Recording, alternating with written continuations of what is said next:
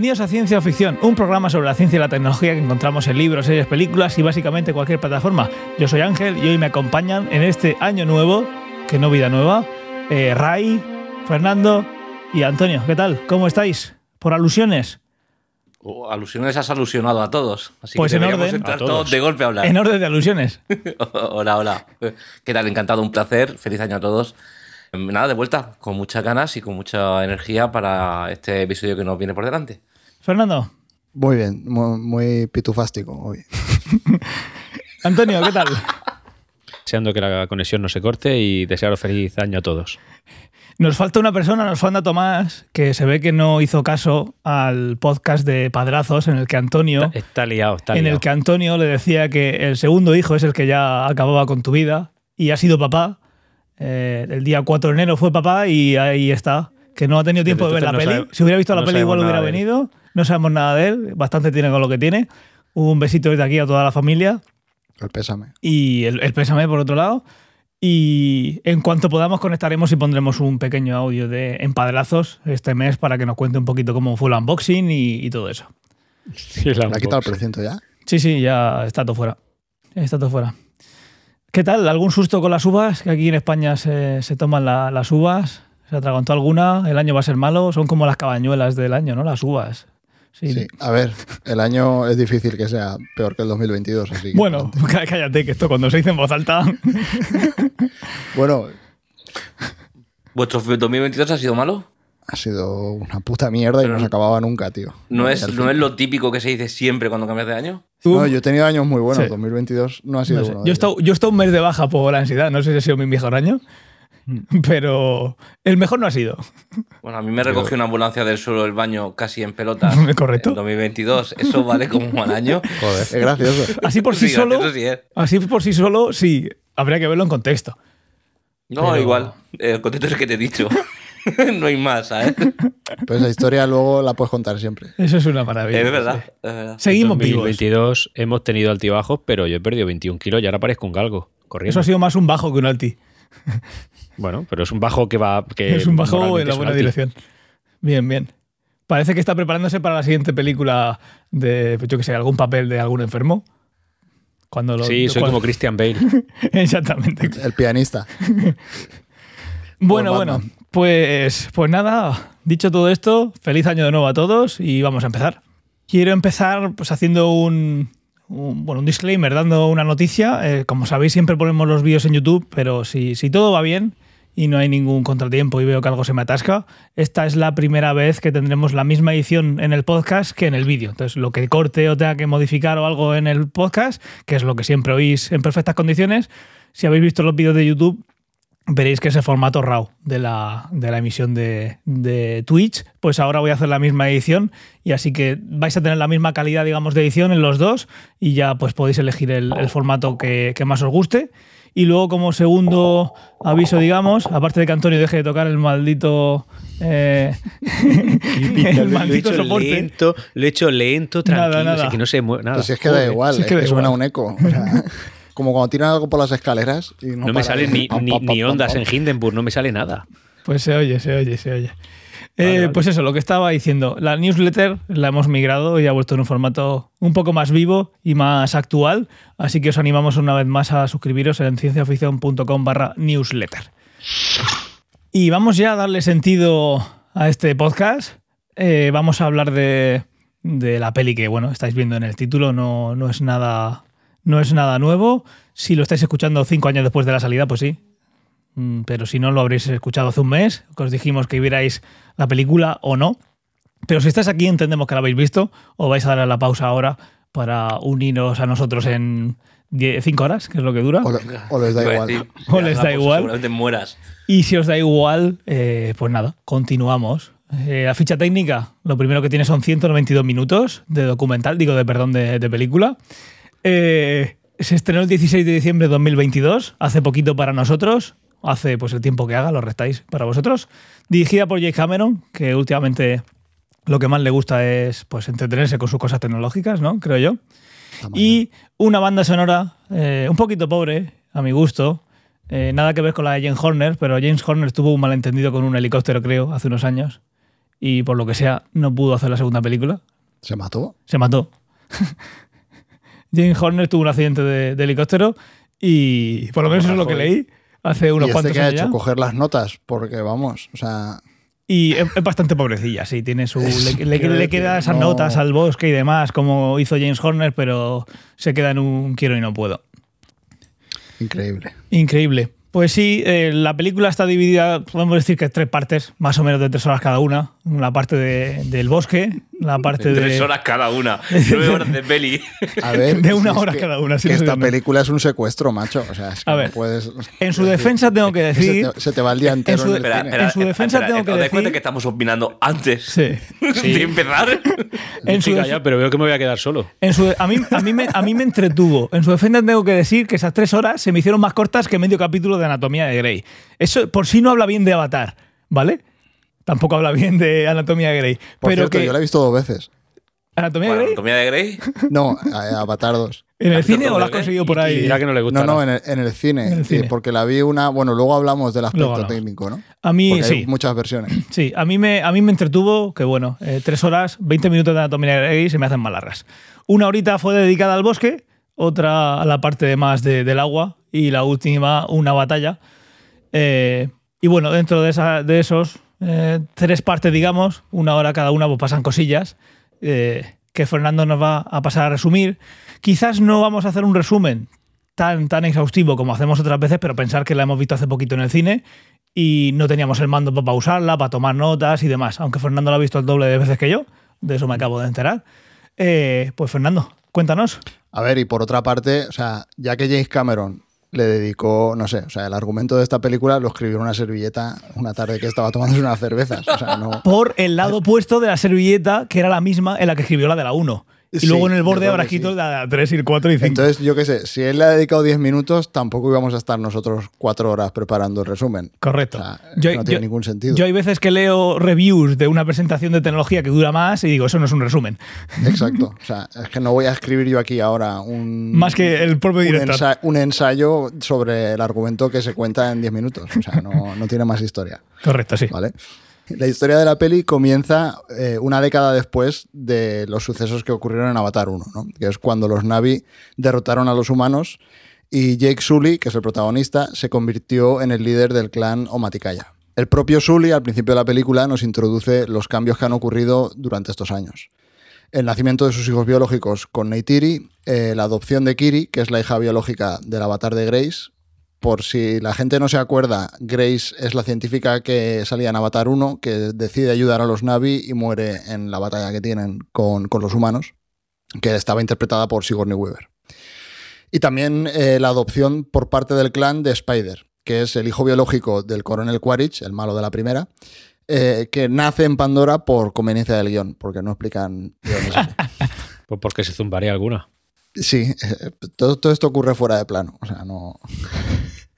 Claro, todo parece que va a la mar de bien, pero en una noche de cita que tienen Jake y Neytiri, que dejan a los chiquillos con la suegra y se van por ahí eh, de parranda, están tumbados en un árbol y ven como aparecen nuevas estrellas en el cielo. Y todo esto son los humanos que han regresado a Pandora. Y esta vez han venido en serio.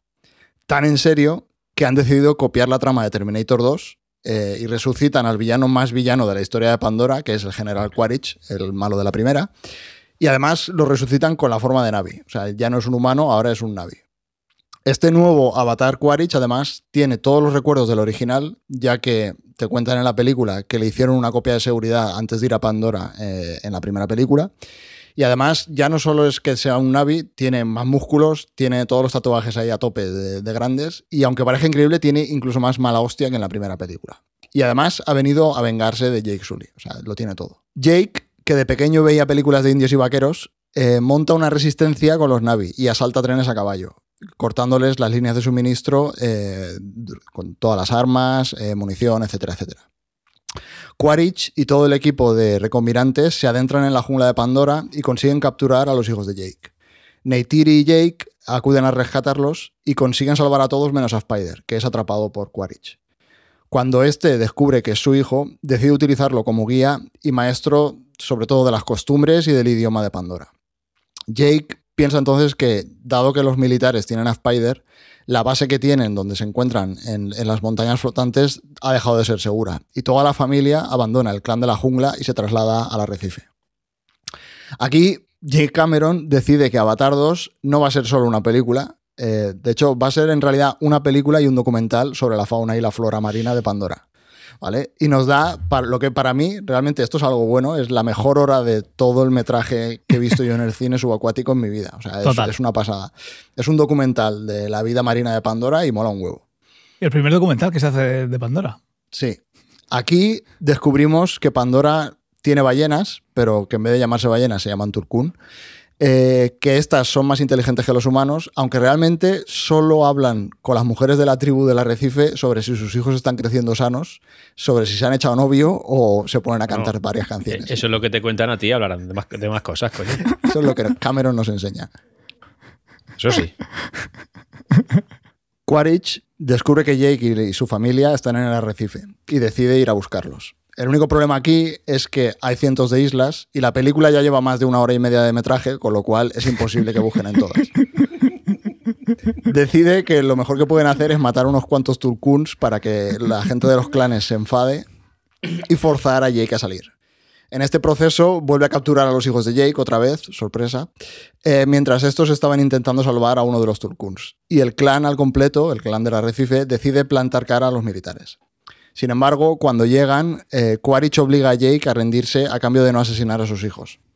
Uno de los turcuns, que es amigo del hijo rebelde de Jake, eh, ve que este está en peligro y arremete contra la nave de Quaritch, provocando un caos que los Navi aprovechan para atacar. El hijo responsable, que es muy responsable, rescata a casi todos sus hermanos, pero recibe un disparo mortal mientras intentan escapar. Jake y Neytiri vuelven entonces a la nave para rescatar a sus hijas y tener la batalla final con Quaritch. Aquí tenemos lo que para mí es un revival de Titanic, eh, con la nave hundiéndose, dándose la vuelta y quedando boca abajo, en todo esto en mitad de la pelea. Eh, y todos quedan atrapados en la nave boca abajo, como decía, y finalmente Jake acaba noqueando eh, a Quaritch, que se hunde inconsciente bajo el agua. La hija mayor de Jake, que gracias a un Deus Ex Machina es una especie de Jedi y puede controlar a la fauna de Pandora, controla a los, a los peces eh, de Pandora para rescatar a su madre y a la hermana pequeña. Y el hijo rebelde de Jake, que es muy rebelde, eh, le enseña a aguantar la respiración. le enseña a aguantar la respiración, es que estoy flipando. ¿Qué pasa esto? Respira. Sí, le enseña a aguantar la respiración. Fernando, respira. y salen las del pulsaciones. barco buceando. A todo esto, Spider decide que dejar morir a su padre bajo el agua, pues por lo que sea está feo, Está feo. y decide que le va a rescatar. Pero es su padre. sí, sí que es su padre. No, son los recuerdos de su padre. Bueno, vale, pues no es su padre. Eh, total, que al final le rescata, eh, lo saca del agua, pero en vez de irse con él, decide volverse con la familia adoptiva, o sea, con los Navi, con, con los Sully, eh, ya que sigue estando enfadado con él porque una hora y media antes en la película ha quemado las casas de unos Navi y ha matado a un delfín. En el epílogo vemos como la familia Sully entierra al hijo mayor, de hecho tiene un entierro ahí acuático en- siguiendo las costumbres del, clan del arrecife, y finalmente son aceptados por, por el clan, eh, a los que Jake dice que ha decidido ya, ahora sí, después de toda esta película, que va a luchar, que, van, que, que tienen que luchar todos juntos contra los invasores humanos en Avatar 3. Y ahí se acaba la película. Chimpún. Muy bien. Te veo muy believer. Eh, sí. ¿Por dónde queréis que empecemos? Que aquí al final Mm. daremos nuestra opinión y demás, pero si queréis podemos empezar por la parte de la ciencia y la tecnología que vemos en la obra, si os parece bien. Lo que queráis, sí, a mí me Sí, vale. ya, yo estoy esperando al momento en el que te demos nuestra opinión. Todo lo demás para mí es relleno. Yo creo que yo creo que lo tenemos que dejar por hacer ese, ese cliffhanger, Sí, que la sí, gente, aunque pueden, está grabado, se pueden ir, excepto ahora, que en el A ver, directo que no pueden igual ir la al futuro. gente ya ha entendido más o menos lo que nos ha parecido. Está bien lo que dices, está bien lo que dices. Vamos a hablar Sí, de la claro, claro. ciencia y la tecnología. Eh, tengo que decir una cosa que me, que me gustó. Bueno, hay muchas cosas que me gustaron de la película, igual que hay otras tantas que no me gustaron. Pero tengo que decir una cosa que me gustó y es que me- a mí me gustó mucho una cosa de Avatar 1 y es que en Avatar 1 la a disposición de tecnología de helicópteros con eh, rollo dron, que ahora es muy normal, pero Sí. en 2009 cuando salió Avatar 1 no había ni un helicóptero así. Ujú. Eh, es decir, se, se excedieron diseñando máquinas. Me gustó cómo lo hicieron para el agua.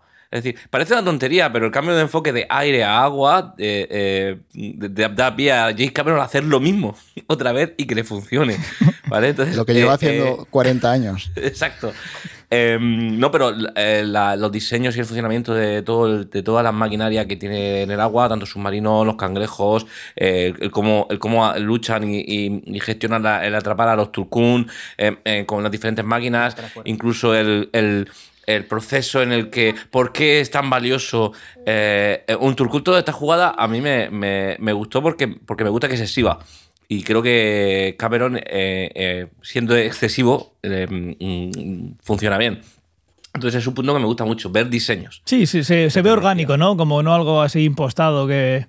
¿No? ¿Te refieres a eso, no? A un diseño Sí, sí, orgánico son que. diseños, son tecnología, futuro, un diseño de un, de un submarino que por qué no puede ser una realidad en, una, en, una, en un futuro próximo. No lo sé, me gusta, ¿sabes? Que la gente se, se exceda pensando en máquinas, en, eh, en futuribles. Ujú. No han escatimado en gastos. No. En gastos, o sea, otra cosa no, pero presupuesto la película tiene. O sea, Sí. La película es un espectáculo ah, para los ojos. Pero, pero no solo eso, es una película que te mantiene en tensión toda la película y estás todo el tiempo, rato pendiente de ella y estás todo el tiempo eh, pendiente de lo que va a suceder. Yo, yo creo que es una película... m- O sea, yo entré, disfruté... Ya, da tu de opinión, No, Antonio, no, no- no he podido resistirse. Tenía que, tenía que soltarlo. Sí que ¿Qué has dado tu opinión, hostia? ¿Qué ha pasado? Claro, tío, es ¿Qué dado tu que opinión, tío? lleváis un rato diciendo que, que vamos a hablar de la ciencia y cada uno está soltando su discurso, coño, pues ahora me toca a mí. Bueno, vamos a empezar por la ciencia y la tecnología, aunque podemos ir mezclándola con biología, también hay cositas de, religión y demás. Ciencia y tecnología, pues tenemos pantallas, pantallas que eh, hemos criticado alguna vez aquí, ya en, el podcast. Son unas pantallas que ya vimos en Avatar 1, aquí pues imagino que serán 8K en lugar de 4K, pero, e- ese detalle no nosotros no somos capaces de verlo. Eh, son pantallas que son transparentes, entonces pierde contraste cuando hay alguien detrás. ¿Qué sentido tiene eso? ¿Le veis alguna utilidad? Porque yo después de tantos años sigo sin verle esa utilidad de tener una pantalla transparente que no me va a dar el mayor contraste, que depende que si hay más ¿Por luz no? detrás o no, si pasa alguien por detrás. ¿Qué sentido tiene? Que sí, porque ¿en qué, en qué punto te vas a? Porque, porque la película ves que se transparenta un poco. No, no, es que es transparente las pantallas. O sea, están encima de un cristal y si tú enciendes todos los píxeles bien, pero hay muchos píxeles que siempre se ve el diseño transparente y, y- y se ve lo que hay detrás. O sea, realmente eso lo estamos viendo muchas veces y eso queda muy bien para la película. Estamos viendo cómo una persona está delante de una pantalla desde detrás de la pantalla. Y eso para, la para lo que es visualmente queda muy bien.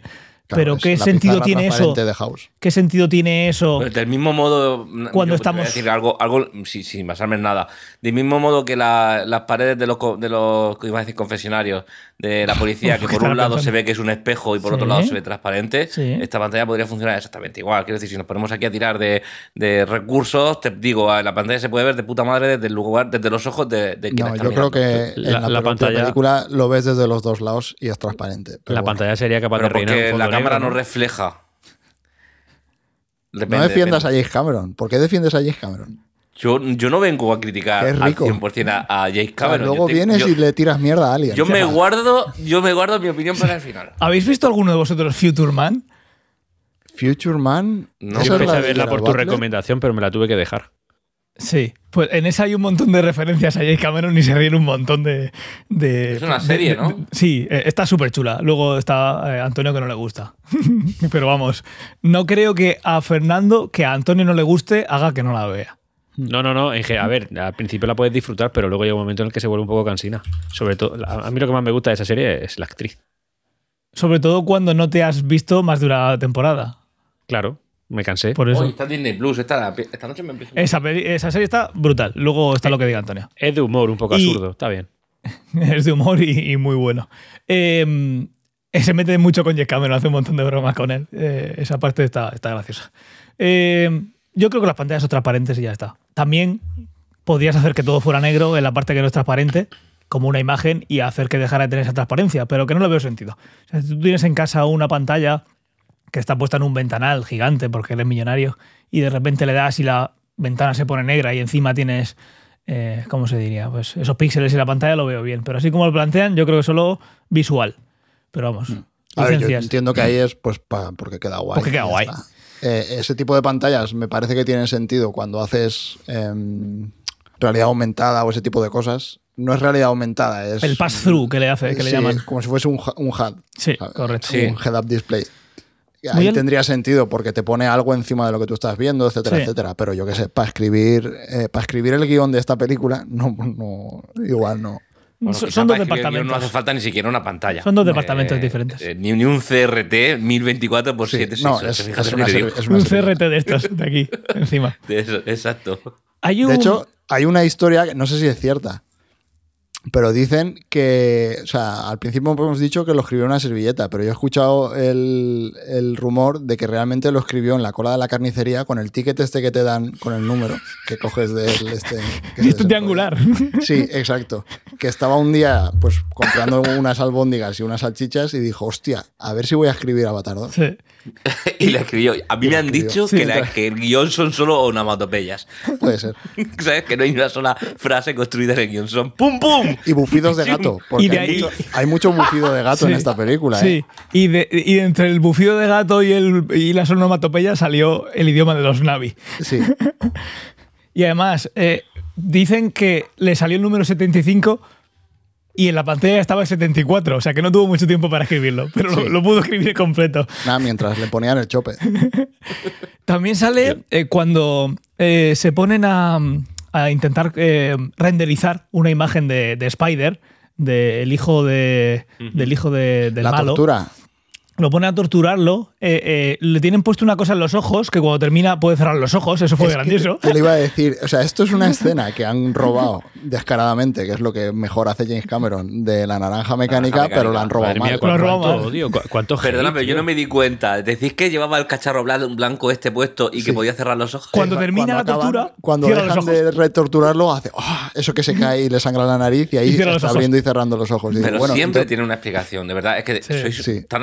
Cameron es un ferias. Pero es que la, Este, no, dice- la, explicación en la que dice Fernando es que han dejado de torturarlo, ya puede cerrar los ojos. Pero si tiene el forceps este, ¿por qué lo tiene Ah, puesto pero, si no pero- vale pero no para nada? de luz, quiero recordar. Porque no es un forceps, No, es, es un, como de es un aparato que emite así. una señal al nervio óptico que impide Ajá. que se cierren las pestañas o lo que se llame eso. El nervio óptico Entonces, no es cuando dejas la tortura, esa señal deja de emitirse y él ya puede cerrar los ojos. Claro, de Fernando, verdad. es no te, defiendas, que no no te enteras, tío. Estáis criticando la película sin tener visión, sin pensar en que estamos en el futuro y en otro planeta. Hay que, hay que salir del paradigma del estado actual. Ray, Fuera, esto hay que es- pensar en es- el futuro. Es muy pasivo-agresivo esto que estás haciendo, Sí. ¿no? Creo que el párpado lo manejaba el trigémino, ¿eh? no era el nervio óptico, pero bueno, eso no, no me acuerdo bien. ¿El qué? El trigémino, sí. Pues, pues eso justo es lo que hacía el cacharro. Pero yo no, yo no venía a decir eso. Yo lo que venía a decir es que está eh, sentado en una silla, eh, hay como una máquina girando, muy futurista.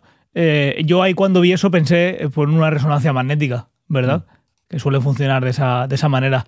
Tienes unos imanes girando y son capaces de eh, cambiar la polaridad de, las, de todas las células del cuerpo y cuando dejan de mandar esa polaridad, pues detectan ese cambio de magnetismo y te pueden hacer una imagen. Eh, po- es algo que ponen muy, muy efectista en la, en la película, pero es algo que, bueno, que no es nada del otro mundo. Es algo que, que sí que existe. No al nivel y la resolución de poder saber que una persona está pensando en una imagen y sacar la imagen, pero sí que hoy en día puedes poner una imagen, puedes poner una persona en una resonancia magnética que funciona muy similar a eso, pero con una, con una carcasa para que no se vea girar. Y lo que puedes ver es cómo se activan ciertas zonas del cerebro eh, pues, eh, a ciertos estímulos. ¿Que en el futuro se puede ir más al detalle y sacar imágenes? Igual sí, igual no, pero es algo que no es una magufada, o sea que esto es algo que está basado, lo que pasa es que es algo muy del día a día que ponen de una manera bastante efectista. Luego está lo del Forces, que hemos dicho, que eso os animo que si volvéis Y a ver... y o sea, luego, o sea, es una escena que hacen y luego durante no vuelven nunca más a ello y no tenía ningún sentido. no, no, es, O sea, es pues, relleno. porque le, le apetecía. Sí, porque, oye, que nos faltan, no- nos sobran 200 millones, ¿qué hacemos? Pues a ver, pon aquí un pues, giratuto pues generar un que gira alrededor de él y que le tire flash en la, en la cara. Y que no puedo cerrar los ojos. Exacto. ¿Qué más cositas? Eh, vamos a pasar un poquito de al otro. eh, bueno, esto, esto de la, la religión creo que es algo más que podemos dejar para, para el final. Biología. Eh, ahí, eh, en esta película siempre hay mu- mucha conexión con, con la Pachamama, con Eiwa. Eh, hay una parte de. Está el, esa conexión. ¿Cómo se llama? El micelio, ¿no? Esta conexión que tienen los bosques por debajo El pincho USB. El pincho USB que usan ellos, que em, que se conectan a- con las ramitas que le salen del- de la cola y demás, de la cola de la cabeza, no de la otra cola. Esa no se ve nunca. Em, o igual en la versión de 9 horas que tenía, que tenía Cameron ahí sí se ve, quién sabe. Em, esto es parte fundamental de Avatar, el de que tú eh, estás en un planeta, es Eiwa, y, y nosotros lo vemos como una. Lo vemos como casi como una religión, pero bueno, se, que, se ve que hay algo detrás.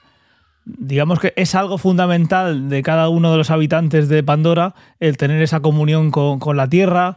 em, y es algo que hacen de una manera que hace no mucho se descubrió que los bosques por debajo están, suelen estar conectados pues, en gran parte por una red que llaman el micelio, que funciona pues eh, con una serie de impulsos que no, no llegan a ser eléctricos, pero hace como si fuera una especie de, de cerebro, de, eh, no de inteligencia, pero que sí que digamos que se preocupa por el bienestar del, de- del bosque. Es una especie de sistema nervioso. Eso es. De manera que si hay un árbol que necesita eh, más eh, alimento, el resto de árboles que hay alrededor son capaces de reaccionar, de reaccionar de, de cierta, hasta cierta manera. Obviamente el árbol no se va a mover de sitio y no va a hacer- dejar que entre más luz, pero sí que tiene esa capacidad de conexión y eso es algo espectacular, como lo que se descubrió hace no mucho de cómo se comunican las abejas y demás. Es este tipo de, de inteligencias que hemos hablado muchas Mente veces. que- colmena. exactamente, son inteligencias que nosotros desde fuera no somos capaces de verlas todavía, o igual sí, pero no, estamos descubriéndolas ahora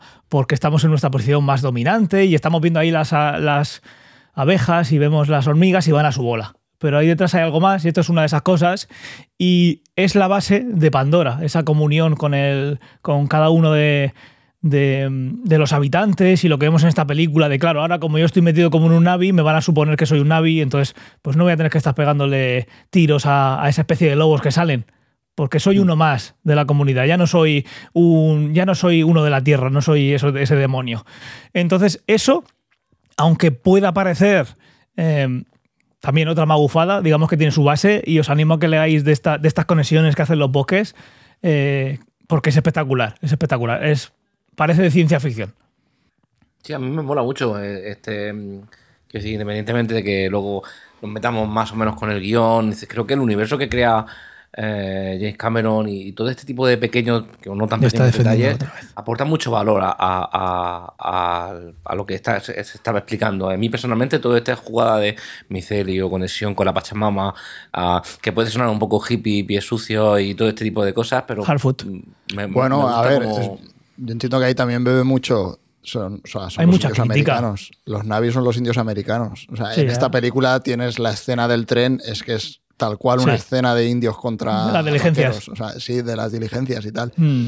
Y un poco en esa religión eh, tenían pues esa conexión que sí, con los animales, con la luna, etcétera, etcétera. Pues eso es un poco esa idea llevada al extremo. Sí, es, es parte de crítica. No avanza mucho más, em, creo, en ese aspecto que con la primera, de esa invasi- invasión, de suponer que la Tierra está para ti, porque te crees superior y demás. Sí, es que son las mismas ideas. Por eso no, no, no las expande. Era una oportunidad para hacerlo y ha sido exactamente las mismas ideas. Por ahí un, un- un punto negativo para. Porque ha tenido tiempo para hacerlo, son tres horas, ¿eh? Bueno, creo que tampoco hace falta Y 14 que- años. que una idea que ya sabes que funciona y que tiene sentido. Sí. No, no, no, no le veo necesidad de expandirla más. Si funciona algo, ¿por qué cambiarlo, no? eh, eh, Vamos a hacer Ya, la misma película. entiendo, La o sea, forma si de ser funciona de- algo, de- porque esta película has tardado 10 años en hacerla? O sea, eso es lo que yo no acabo de El render. Bueno, pero es que aquí hay. El exportar aquí hay salía muy tarde. Eran muchas horas de exportar. Estaba ocupado. Se supone que van a ser seis, ¿no? Cinco, creo. ¿Cinco? Bueno, no sé. Lo último que leí Yo sé cinco, sí. cinco, pero no sé. ¿Cuánto, cuánto hate para soltar, eh? Bueno, depende. Bueno, a este ritmo yo no voy a ver las cinco, eso ya te lo digo. Bueno, luego pasarán 10 años y sí la verás. Puede ser, no sé. Ya veremos. Algo que ya hemos comentado. Además, por eso precisamente, perdón Ángel, por eso precisamente ha tardado tanto. No sé. Porque sabe que si tarda No, pero menos no van a verla. se supone que las otras ya, o sea, la tercera ya está grabada, ¿eh? Sí, sí, sí. Estaba grabando Eh, la cuarta, una historia. Por eso, sí. que la tercera igual sale dentro de dos o tres años. Pero no eso, eso. ¿sabes lo que pasa? Que te pones a darle a render eh, eh, full y entonces pone eh, expected time 10 years. Exacto, sí. y dentro de pero- 10 años, pues ya cuando se, cuando se publique la mandan y ya está. Pero es que va, va a tratar de- en renderizar 10 años. Pero bueno, este James Cameron, si no lo conocéis, pues ya lo digo yo. Titanic la tenía pensada hace mucho más tiempo, pero dijo, mira, quiero hacerla ahora y la tecnología, como yo lo veo, no está. Hasta que no esté, no la hago. Pues lo mismo pasará con la 3. algo que ya hemos contado, el almacenamiento y transferencia de las conciencias. Esto es algo que comentamos en su día de los primeros Altered podcasts eh, de Altered Carbon, correcto. Que es, es un mundo. O sea, si tú tienes esa posibilidad, ahí vienen un montón de cosas éticas, de eh, burlar a la muerte, que es como se llamó ese episodio que hicimos.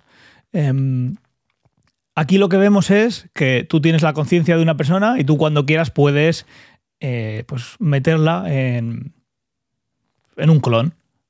¿Va a ser la misma persona? Pues eso es algo que, sin entrar mucho en profundidad, pues "Eh, es mi padre, no es mi padre, sí, es mi padre. Bueno, eh, de ahí puede venir ese. Porque realmente no es la misma persona. O sí. Técnicamente, o sea, para mí técnicamente no es la misma persona, pero bueno.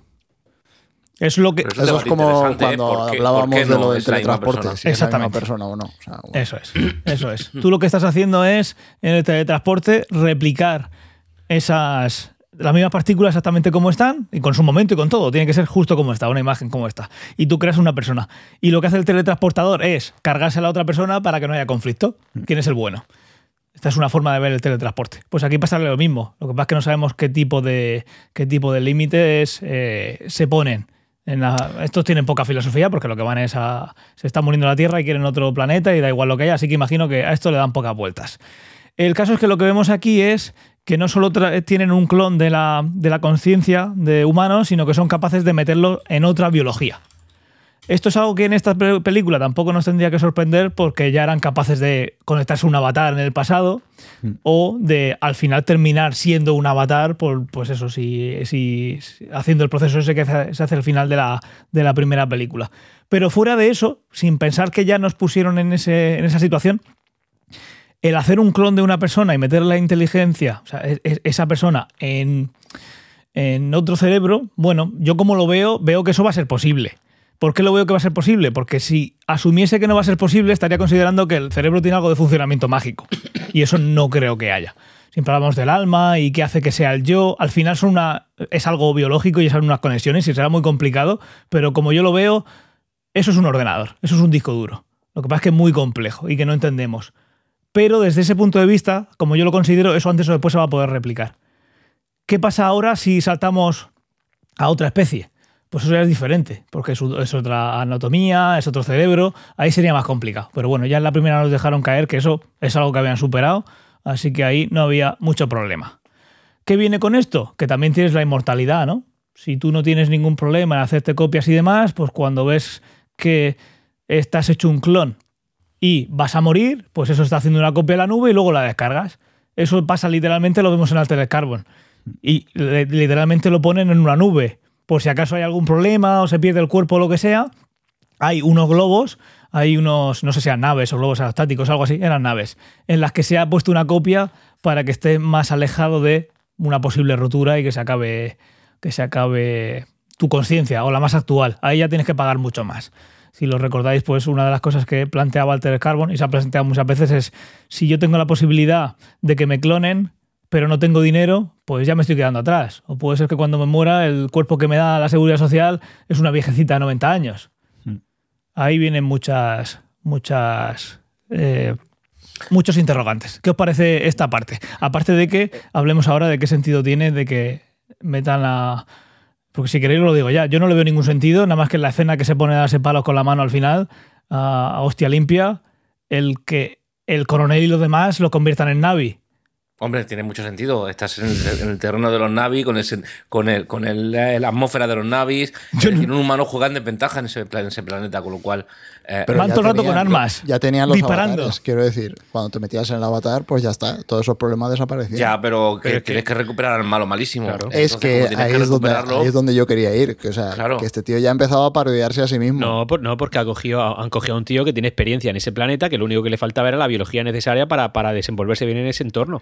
Pero Sabía que iba a ser justo el debate de No esta es manera. cierto, o sea, porque se pensando hace la dos de semanas seguridad. y digo, va a ser así el debate, o sea, tal cual. Continúa. No, continúa. no es cierto, Antonio, porque hace- eh, eh, la, la conciencia que se recupera es la copia de su vida de antes de que esa persona vaya al planeta, entiendo. Ah, ah, él no recuerda nada de la pelea con. Y habla con- como, habla como el culo, tiene que coger al No, hijo pero- para que les haga de No, guía, pero o él sí sea, recuerda porque, por ejemplo, al protagonista Sully lo llama, a lo llama a cabo. Y, o sea, que porque- sí- claro, porque eran soldados del mismo del Claro. ejército que se No, conocían, no, pero. no, no, no, no, no, En la primera película, que la vino hace muchos no se conocían de antes, se conocieron directamente ahí en Pandora. Y en Pandora él dijo, yo es que soy militar, y dice, pues vente que te voy a enseñar unas cuantas cosas. O sea, se conocieron en Pandora. Sí, sí. Po- Bueno, pues nada, pues, pues también puede ser por eso, porque tenía conocía el terreno. Claro. No, no digo que no. Se lo que no recuerda es esa última misión, y no sabemos cuánto de antes, no en las que recuerda es la murió porque ahí no hubo copia de seguridad. Ya cuando salió de casa, ya ahí se quedó el backup. Eh, una, una cosa al respecto de la transferencia, por, por- por intentar ahondar un poco en ese tema, me- al final es un debate que yo creo que lleva eh, es- existiendo milenios. El- el- la paradoja de Teseo, lo del barco que si reemplazas todas las piezas de un barco sigue siendo el mismo barco, es un poco lo mismo eh, al final. Es decir, transferencia de conciencia a un cuerpo distinto, si el cuerpo distinto sigue siendo tú, si la conciencia es la misma. Ah, para mí, en este tema, y, y, mm, yo entiendo que esto va a ser una realidad eh, en el largo plazo, evidentemente, y tiene mucho sentido con, con lo que es la inteligencia artificial y la capacidad de predicción. Es decir, si nosotros somos capaces de ya predecir ciertas cosas que tienen que ver con, gracias a la inteligencia artificial, podrá llegar un momento en el futuro muy, muy, muy eh, lejano en el que si tienes todos los inputs que una persona tiene a su alrededor, ¿cómo respondería esa persona? Eh, Sería, es decir, podríamos crear un modelo de una persona que se comportase exactamente igual que esa persona se comportaría ante cualquier eh, eh, aspecto de su vida, desde el frío hasta eh, la reacción en una película. Esto podría ser una realidad. Y usar ese modelo como base para poder implantarlo en otro cuerpo y que reaccione como es una persona a la que le va guardando los datos de todas las experiencias que va viviendo, es como tener una conciencia, en definitiva. Entonces yo creo que sí que es algo alcanzable. Dios, qué silencio, Genaro. Dios. Es que sí, es que siento cátedra, Es que- tío. Yo, es que esto de la Yo creo que no, pero bueno. Yo es que lo Sí, veo complejo, no, me puedo definir porque, claro, vamos a ver. Yo creo, Yo- un segundo, acabo en 10 segundos. Yo creo Sí. que los técnicos, la, o sea, la gente de computer science se sobrevalora mucho y infravalora mucho lo que es la biología. A día de hoy sí. A, a día de hoy no, la- durante toda la historia. Durante toda la historia te compro. Pero la evolución que ha habido en ese aspecto durante toda la historia es innegable. Eh, es más, de- en el último año, solo en el último año, has de reconocer que lo que ha pasado en términos de inteligencia artificial y de avances de, de creación de, no conciencia, pero sí ciertas inteligencias para hacer y replicar cosas como puede ser el arte y el estilo, ha, ha dado un paso de gigante. Sí, si en un solo es- año hemos dado Pero un paso de gigante en limitaciones ese son tipo de Eso, grandísimas. es- eso es copiar un cuadro, evidentes. decir. Claro, yo, Eh, yo- escucha, yo copiar no un lo pero no ha pasado nunca. Lo que ahora mismo entendemos nosotros como el Midjourney y todo esto, lo que hacen son recopilar datos y mezclarlos y luego te devuelve un resultado. Pero no- vamos, ahí no- venga, no me toquéis las pelotas. Ahora me estáis pintando que lo que hace Miss Junior, lo que hace Stable Diffusion es algo baladí. No, que no, es yo no copiar. que no, sea no, no, baladí, no, pero no lo es, o sea, no lo es. De hacer lo que El- hace el Dali, hito. a hacer a, a coger una persona, no veo que haya, o sea, Pero es que a- a- no, es, No es a- a- lineal. hablemos, No, con proyección. A- a- es decir, no estoy hablando a día de hoy ni siquiera dentro de 50 años.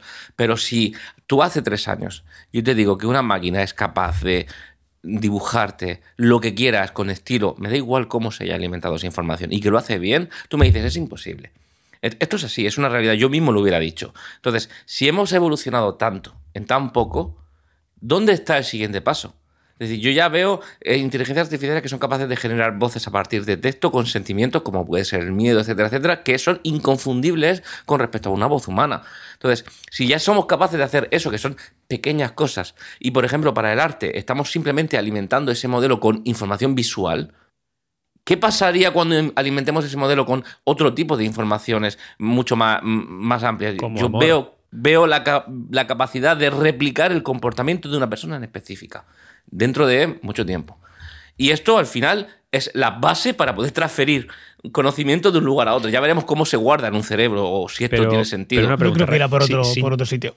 si intentamos empatizar, ¿vale? Imagínate que tú eres el, el, malo, pero eres el malo en el cuerpo humano, ¿vale? Entonces, tú de repente eh, llega el final de tu vida, acaba de llegar el final de tu vida. La pregunta es, yo mismo, con, no mi conocimiento, no mi experiencia, no toda mi información, no mi forma de actuar, sino yo, ¿volveré a abrir los ojos siendo un Navi? Es decir, ¿volveré a, a continuar con mi historia o el Navi es el otro inicio con mis recuerdos? Es otro inicio con tus recuerdos. pues entonces no es la misma persona. Porque yo he muerto. O sea, yo como humano he muerto y ahí ha finalizado mi historia. Yo lo ahí ha igual. finalizado. Otra, cosa es que, otra cosa es que en esa transferencia vaya la conciencia, no, no los conocimientos, no la experiencia, no, no, la conciencia. Es decir, yo cerré los ojos como humano y los volví a abrir como Navi.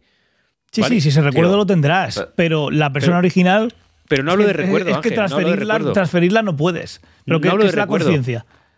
No hablo de yo mi historia como Navi se abre aquí y recuerdo lo anterior. No, no, no. Yo cerré los ojos como humano y los volví a abrir. O sea, yo mismo, o sea, yo sigo desarrollando mi historia dentro de un cuerpo de un Navi. Entonces sí. Es, que- es que es muy complejo. Pero claro, si No, no lo que tan- tú has, si tú has no cogido una copia, una Tú- copia, tú- una el que era humano se acabó, no vuelve a vivir. Ya está. Es que el, el- el- digamos que su fin está ahí. Pero tú has entendido Bueno, lo que yo es, estoy es un intentando- debate filosófico no sé si lo he totalmente sobre qué consideramos estar vivo o estar muerto. Eh, nos pone- si nos ponemos a ese nivel. En, esta- en última instancia, quien era humano y se comportaba de una manera, si ahora se está en un Navi siendo una persona distinta, pero tiene los mismos comportamientos, la- es decir, ¿qué, qué, qué diferencia hay aparte Bueno, de evidentemente sí, el- de cara al el exterior, cuerpo? de cara a otra persona, de cara a un tercero, es lo mismo, no ha cambiado nada. Pero Claro. lo que yo estoy diciendo es mirándolo desde el punto de vista desde el que ha fallecido. La, Desde casa- ese punto de vista. la experiencia del primero de que era humano se ha acabado. Ya está. Esa, e- es- esa conciencia se terminó ahí. No, Ya, por- pero no- entonces no- para no, ti la si- vasija que supone el cuerpo es el límite que tiene el concepto Claro. de vida, cuando en realidad el concepto de vida puede ir mucho más allá y no lo estamos viendo. Claro, porque además en la película se habla de transmitir la conciencia, no los conocimientos, no la información previa al nacimiento de ese Navi, sino la conciencia. Es decir, yo cerré el ojo, yo eh, soy ese militar, he muerto, he cerrado los ojos, no los vuelvo a abrir como humano, pero los he vuelto a abrir como un Navi. Y yo sigo desarrollando mi historia. No es, Sí. no, No, es un empieza una que- historia que, se nueva inicia desde cero, desde un pero punto con, de partida. con información previa. Sí, Esto lo hemos hablado muchas veces. Es como un Blade Runner. Es como si un replicante. El replicante se cree que tiene una vida, pero no la ha tenido. Sí, pero el replicante se lo cree. Pero la pregunta Claro. es: eh, eh, lo, lo que yo intento decir es: si cierro los ojos como humano y lo abro como Navi y sigo siendo yo, ahí no, no, no está el, que cierra los vida. ojos, el que cierra los ojos no vuelve a abrirlo jamás. Pero eso Pero es el- entonces, ¿por qué se llama transmitir es un la debate que, que es eterno. No es, un, es ruedas contra Es puertas. semántica. Sí. Es un ruedas No, contra es puertas. esa semántica para mí es importante, vamos. y Es creo que para semántica, es semántica, es semántica. Bueno, Sí. semántica en tu cabeza. En, en otras no. Pero el, el decir de transferir la conciencia es semántica. La puedes decir copiar, le puedes llamar de muchas Pero es, maneras. pero es que el concepto de conciencia no es conocimiento, no es información, no es formas de actuar. La conciencia es la conciencia. Y ¿Qué la, conciencia. pues, bueno, la conciencia es ser consciente de tu propia existencia. Entonces la pregunta es, la- Sí. la- cuando transmito la conciencia, si soy consciente de mi propia existencia, cerré los ojos yo como humano y lo abrí como Navi, o sea, mi conciencia continúa. Otra cosa Hazlo- es que yo, yo ahora tenga ot- otra nueva conciencia con la información previa a mi vida antes de ser un Navi. Piénsalo de otra manera. Piensa que lo que te hacen es un clon y tú sigues tu vida. Me hacen un... cl- No, porque Sí. y, si, y si sigo vivo hay dos yo. Por tanto, uno Vale, de perfecto. dos no soy yo. Pues lo mismo es. Porque que uno desaparezca o lo metan en un cajón o lo tiren en medio de un volcán tiene que ser es un su- suceso independiente de que el otro siga. Da Es lo mismo. Esto es complejo. Da lo mismo. Si yo hago un clon, si la diferencia entre que el clon sea una transferencia o sea el yo mismo o sea otra persona es lo que pasa con el primero, eso no tiene ningún sentido. Son dos sujetos independientes. Mm. Entonces, si yo hago un clon y mato al primero, lo llamo, eh, lo llamo transferencia, pero si dejo al otro vivo, lo llamo un clon, es exactamente lo mismo. Son dos sujetos desde el momento en que se clonan. Si uno te lo cargas, lo llamamos que es una transferencia. Si lo dejas vivo, es un clon. Es exactamente lo mismo. Son dos sujetos No, pero son dos independientes. sujetos que nacen y nacen del mismo punto, tienen el mismo punto de partida, que es un momento en la vida de una persona. Sí. A partir de ese mismo punto de partida, es decir, de- desde ese punto para atrás, ¿podemos decir que son la misma persona? Sí, son la misma persona porque la conciencia o lo que se Ah, transfiera o lo que es que sea, eso no desde tiene ese nada que momento ver. hacia... Eso no tiene nada que ver con lo que estoy diciendo yo. Lo que estoy diciendo Claro, yo es claro si que lo estás, tiene todo, porque si a partir de ahí- transfiriendo o no. No estás transfiriendo, no se puede transferir. Tú Ya, puedes duplicar. estás- llámalo transferencia. No, no, es que no es transferir. Transferir es que lo mismo lo pones en otro sitio. Y clonar no- es que la misma información de aquí la pongo en otro sitio. Yo quiero que... Fernando se está aburriendo. Un- no, no, eh, yo- no tiene una opinión clara y como no la tiene, eh, Tengo una eh, opinión clarísima, pero ya está. ¿Sabéis lo que también es definible? Los exoesqueletos. Mm, exoesqueletos, Ángel. Eh, Aquí hay nuevos. Em.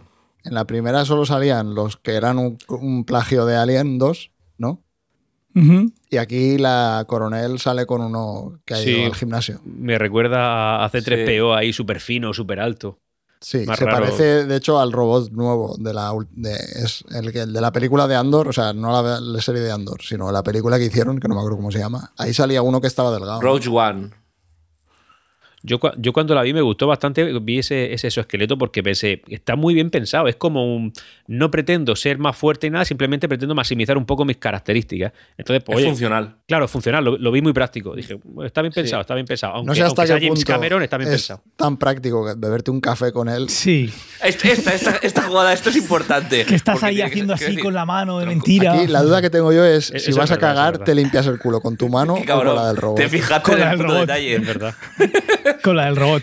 Haces así Es y te terrible. dices- ¿Y usas es decir, papel o no usas Eso, papel? eso lo pensé porque, porque era más difícil tomarse el café con la mano, intentando acertar con la mano del robot, porque tú tenías que hacerlo en tu gesto, pero claro, tú no te lo podías echar a la boca porque ya, teni- ya iba la mano del robot. Eso lo, lo vi complejo, sí.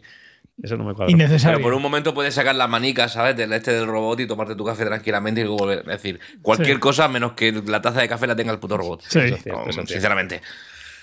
Igual en las nueve horas esas extra que ha cortado se ve cómo va al Yo, baño. yo me imagino a Fernando entrando a la sala de cine súper puntilloso, intentando buscar defectos por todos lados y apuntándoselo en una libreta. No, no A hace ver. falta ser tan puntilloso con esta película. Creo que saltan a la vista, ¿eh? No. Eh, la película. Bueno, ya entraremos en las opiniones. Venga, vamos a esperar. Hay también una cosa que, mm, bueno, está muy basada en la, en la Tierra pasa, pero no es tan espectacular, igual que el cielo hoy en día, que, bueno, hace muchísimos siglos, y no tantos, desde la invención de la bombilla, cuando mirabas al cielo, pues yo imagino que hoy en día tendríamos muchísimo más, no sé si filósofos, no sé si científicos, no sé si pensadores, pero seguro que es diferente el salir de la calle, mirar hacia arriba y no ver ninguna estrella, que hace unos cientos de años cuando salías y mirabas. Eso tenía que inspirar algo. Eso tenía que inspirar. Eh, pasa también con la bioluminescencia de la Tierra. Es algo bastante. No es, no es tan visual, no es tan extendido como el cielo, pero sí que es algo que vemos en la Tierra. Hay incluso fenómenos que de vez en cuando pues, se hacen virales en redes sociales y demás de cuando llegan ciertas algas o ciertos. No sé lo que son, realmente. Em, llegan a la, a- a la orilla, que los trae la marea, y por la noche se ve todo, eh, la orilla se ve de color azul y demás. Imagino que lo habréis visto alguna vez, ¿no? Mm. Pues Sí. Pandora de esto está lleno y aunque no se ponen, aunque no se ve muchísimo, sí que parece que es algo con alguna, algún tipo de comunicación que se hace entre los seres. Tú cuando se pone de noche un Navi ves que se encienden la- las luces, pero también se ve como eh, que es cierta reacción biológica del cuerpo, de los sentimientos y demás. Y yo pienso que el, eh, el planeta lo hacen de, de la misma manera. Eh, en este caso, en la Tierra, pues mm, lo que conocemos nosotros no es de esa manera, suele ser más para eh, pues, en el fondo del mar, en sitios que a James Cameron también le gusta ir mucho y que seguro que han inspirado a hacer estas películas. Eh, cuando se mete con un submarino y se va a 4.000, 5.000 metros de profundidad y no hay nada de luz, se encuentran estos seres que son bioluminiscentes que lo que buscan es llamar la atención para encontrar una pareja y para poder eh, subsistir como especie y demás. Aquí se ve todo a lo bestia. mm, Parece que, digamos, se ha, diga, ha perdido el sentido ya tanto biológico de, de la procreación como que simplemente ya pues algo más visual que empezó James Cameron, imagino que poquito a poco y luego se le ha ido un poco de las manos, pero creo que es una de las características principales de, de, Avatar y es toda la biolumi- bioluminescencia, casi hay más luz de noche que de día eh, en, algunos, en algunos momentos. Y en este punto tengo que decir, yo la vi en 3D, en HFR, eh, bueno, aunque es más dinámico el rango, el- los fotogramas, pero una de las cosas que suele pasar con el 3D, lo digo porque pues, si alguien es más pu- puntilloso como yo y no sabe si ir a verla en 3D o no y no la ha visto, cuando hay mucho contraste entre en una película en 3D suele haber ghosting y suelen verse bordes de luz. En esta película lo han resuelto muy bien. Se nota que han pasado unos años y que el procesamiento de imagen y estas cosas se ha solucionado bastante.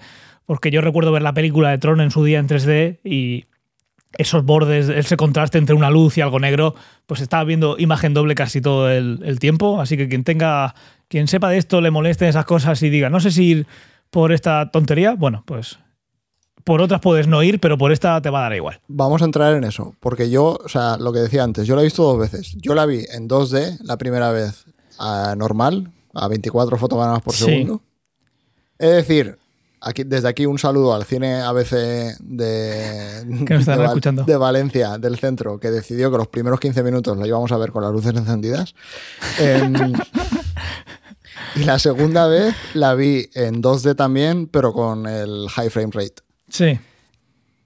Y recomiendo verla en 2D sin a- high frame rate. Entonces quería A- preguntar. pero la normal. Sí, porque a mí el, high yo. frame rate me sacaba de la película. cada- o sea, el high frame rate, para el que no lo conozca o, o la haya visto normal o igual no se ha dado cuenta, porque yo luego le pregunté a gente que había ido conmigo y no se habían dado cuenta, eh, es que tú la- cuando están hablando dos personas no te das cuenta porque parece que vaya a 24 fotogramas por Y segundo. es que va a pero 24. de- Lo han hecho, lo han hecho. o sea, es dinámico, vale. Sí. Eh, y de repente saltan o se van a pelear o lo que sea y la película pasa, no sé si es a 48 o a, Sí, o a más de 48. a 48. ¿no? Vale, entonces a mí cada vez que había ese cambio yo me daba cuenta y entonces es como que me rompía. O sea, yo creo que esta película cuando la vi en 2D estaba inmerso en la película porque a nivel técnico, o sea, el CGI no sabes qué cojones es real y no sabes qué es mentira. O sea, es imposible saber qué es una pantalla verde y qué es un actor, o si están subidos a un árbol de verdad, o si es hecho por ordenador. O sea, eso es imposible. Con lo cual, yo ahí estaba totalmente metido, pero cuando la vi con los cambios de frame rate, cada vez que había una escena de acción, que es cuando mete los 48 fotogramas por segundo, yo la veía pues como cuando ves alerta cobra en la tele. O sea, el efecto ese raro de que está Sí, grabado con una cámara distinta, algo, sí. a, mí me- a mí no me gusta. Y de hecho, al final de la película estaba medio mareado. O sea, me, me rayó muchísimo los cambios. Sí, yo en 3D no lo noté. Y yo creo que es porque como, como en 3D más o menos la frecuencia se compensa, lo único que conseguían es pues el efecto este de jelly de moverse, el, de- el motion blur, bajarlo. Pero en, en 2D sí que debería notarse más, imagino. Sí. Yo, no, yo, yo tampoco lo a mí no me gustó nada verla así. Pues yo 3D HFR, el HFR No, casi no, ni se no- notaba. No sé si se me ha cortado. Un Sí, pelín. sí, te oigo. Vale, vale. No, decía que yo lo vi en 3D también y no noté nada. Eh, y, y como Feder, ¿eh? Ah, visualmente la película te mete. Eh, yo estaba con mis gafas a tope, a tope disfrutando del- de las vistas. Te vimos, te vimos en esa foto en la comunidad. Más cositas. ¿Qué más teníamos por aquí? Que no estoy todo el rato hablando yo. Que hablo mucho. Eh, eh, hablemos de la, de la física de, y de la gravedad en Pandora. Estoy Claro. poco que Eh, hablar, ¿eh? Que ¿Cómo, cómo, ¿Cómo es de viable que existan montañas flotantes? Es decir, ¿qué, qué, qué planteamiento, eh, cómo decirlo, científico? Yo no le voy a sacar puede- las castañas del fuego a James Cameron. O sea, eso no hay por dónde tampoco, cogerlo. tampoco creo que James Cameron esté sufriendo porque alguien le dé una explicación a eso. Yo, yo, yo diría magnetismo. Sí, o sea, sí, es una. Vale, usamos, eh, usamos el término el- el- Sí, el ¿no? comodín. el comodín. Tiene, además se ven formas en esta segunda, se ven formas así circulares, yo qué sé, imagínate que tiene unas corrientes magnéticas muy constantes, eso sí, como las que se ven en el Sol, que las llamaradas solares siguen ese campo magnético, pues imagínate que tienes algo colgante y que tus piedras, la composición de Pandora, ya sea en la superficie o en general, es bastante, pues tiene muchos eh, minerales Hierro. con hierro y demás. Podría pasar, podría pasar. Es como un levitrón gigante. Sí, es bastante complicado que eso se mantenga en el tiempo y si, yo qué sé, cualquier perturbación haría que cayese. Y que Imagino haya que, no hay- 40 todas juntas. Claro. Bueno, están Cualquier- atadas con lianas y cosillas, ¿sabes? Quiero decir, hay Eh, vegetación que, claro. la- que las une, pero... no- La no- cosa no- sería, claro, eh, esto es ya al final, cuando pasan los milenios en un planeta, pues imagino que es más inverosímil. Imagínate que se crea y, y- y está funcionando, porque da la casualidad, lo más normal es que con el paso del tiempo se altere algo y caigan, pero va a ser muy difícil que pase algo y vuelvan a, a elevarse. Entonces lo más normal es que con el paso del tiempo pues todo esté en el suelo y se acabe. Pero bueno, Tengo, tengo una igual, pregunta, pero no quiero igual que es muy se me eche estable por todo el mundo. Tengo una pregunta, pero os, pido, os pido tranquilidad a todos, ¿vale? ¿Cabe la posibilidad de que en un planeta diferente al nuestro rijan, pues ya no otras leyes de la física diferentes, sino No. algunas que desconocemos? ¿Otras leyes de la física diferentes? No. No, el No. universo Y- se y rige alguna- la- Ya, ya. ¿Y alguna otra que desconozcamos? No, Tampoco. Está todo inventado. No es que esté inventado. no está todo ahí. descubierto, pero lo que pasa aquí, aunque no lo sepamos, pasará en la otra punta del universo. Vale, Otra eso. cosa es que no lo sepamos, como no entendemos qué es la energía oscura, ni qué es la materia oscura, etcétera, etcétera. Pero lo que entendamos aquí el día que lo entendamos, en otro sitio tiene que pasar igual. Excepto Vale. dentro de un agujero negro, que no sabemos lo que pasa. Entonces hay cosas que, no enten- que podemos no entender, como por ejemplo Sí. que, que esas islas estén por ahí flotando. Sí, y es lo que se ha basado James Cameron para, Por- para sustentarse. Claro, claro, por- porque del está mismo modo que en, En la física que desconocemos. Exactamente, honestamente, del mismo modo que en Interstellar hay nubes Lo hizo un que mago, crujen, o sea. aquí hay, hay piedras que flotan. Y todo Pero- porque Kip Thorne es quien ha asesorado a James Cameron Pero yo creo que, en no, esta pero que película. Yo, yo creo que estamos olvidando una cosa, y es que esta película es ciencia ficción, pero esta película tiene un componente de fantasía también. Entonces, pues, no sé. Eh, eh, el- cada, cada, casi cada obra de ciencia ficción podemos decir que tiene un componente de fantasía. De, Pero de esto- hecho, esta es la esencia, ¿no? Que le Bueno, flote pero- una piedra no es fantasía. Pero sí, obviamente Avatar tiene muchísima fantasía. Sí, bueno, pero eso en concreto puede ser leyes que desconozcamos todavía. O que Bueno, no o directamente conscientes puedes de dar el pase, Antonio, quiero decir, pues directamente, eh, oye, acepto esto como parte del juego en el que parte, estoy claro. jugando. Lo acepto que y ya está. Ah, Magufada. Pero es- ¿no? que, sí. que nos estamos poniendo súper puntillosos con cosas que, que dicen, Claro. bueno, que no, no me saca de la película ver esa isla ahí, por- porque tampoco No, me saco en la Recuerda primera. cómo se llama el podcast, Antonio. Recuerda cómo se llama el podcast. Ya, ¿Ciencia lo, tengo, lo tengo claro, lo o tengo claro. ficción? Por eso he preguntado y que no quiero que se me echen encima. He hecho una pregunta, no os pongáis. He hecho, Ángel, tranquilo, tío. No. Simplemente te hemos dicho que no, y ya está. No. No, no, pero es que Ángel ya se está viendo arriba. Claro, pero es que nos ponemos puntillosos, pero ¿a qué me venía aquí?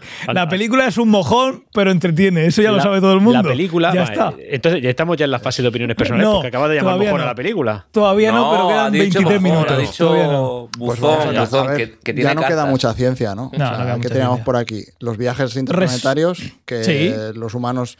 Es un poco raro que hayan ido y vuelto en 10 años, pero bueno, Ya.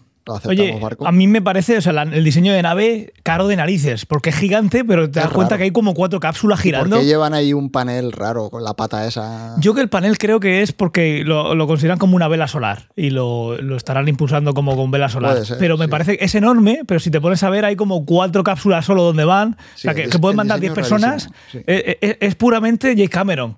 Es carísimo y el retorno va a ser muy poco. Es Sí, y luego imponente, tienes- es impresionante. Tienes los, los impulsores estos, los jets que van pegados a la nave, o sea, Sí. como cualquier cosa que pase, el propio jet te Se rompe acabó. la nave. Sí. o sea, está, muy guapa, está muy guapa la escena de cuando aterrizan, ¿eh? Y cuando frenan, es guapísima, pero cua- también cuando te digo- pandorizan, cuando pandorizan, mola muchísimo. Y los submarinos, eso es- también cu- qué sé. Sí, cuando dice, porque esto es algo básico eh, de, de- de los viajes estelares, pero que mucha gente no sabe. ¿Tú cómo frenas una nave? Tú una nave le das la vuelta y aceleras. claro. Pero como estás apuntando por la otra, deceleras. Y está muy guapo como en un segundo te, te lo pone. Que está viendo al cielo, sale otra estrella, ¿qué pasa? Nave decelerando. El mismo motor que usas para ponerlo, luego si quieres parar tienes que usar la misma energía para frenarlo. Esto es algo que hacían un montón en, en The Expanse. Sí, en la serie en lo The Expanse. enseñaban Sí. muchísimo. Muchísimo. Sí. Mola, mola un huevo como, como, Sí. como decelera. Yo Pues, tengo una cosa.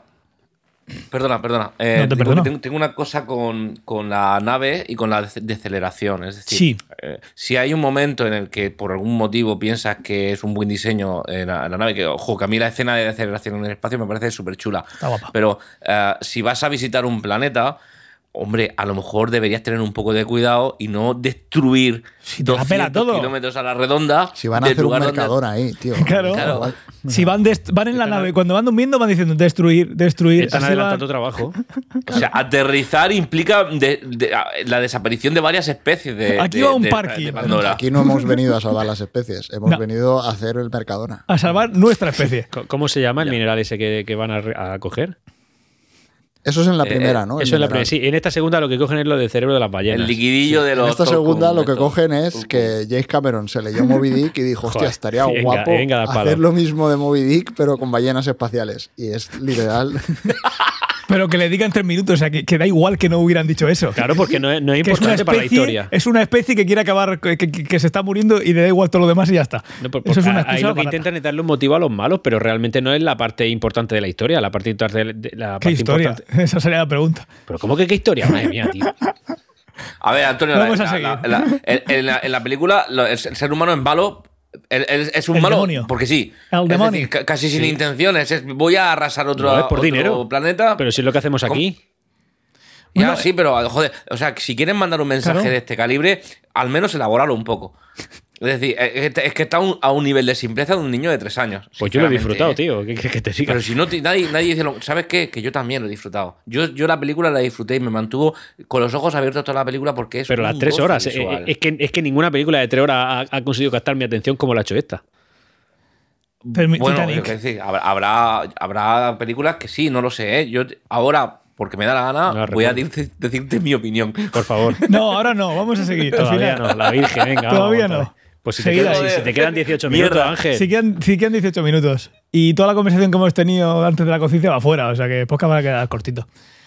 Eh, respirar debajo del agua. ¿Qué pasa con esto? Ah, yo quería dar mi opinión, Ángel. Pero es que no respiran. Al final. respirar debajo del agua. ¿Qué podemos hacer los humanos hoy en día para respirar debajo del agua? Nada. A Fernando le gusta mucho el submarinismo. Ponerte una botella. Hidrólisis. Ponerte una botella. Te metes ahí 200 bares y a chupar.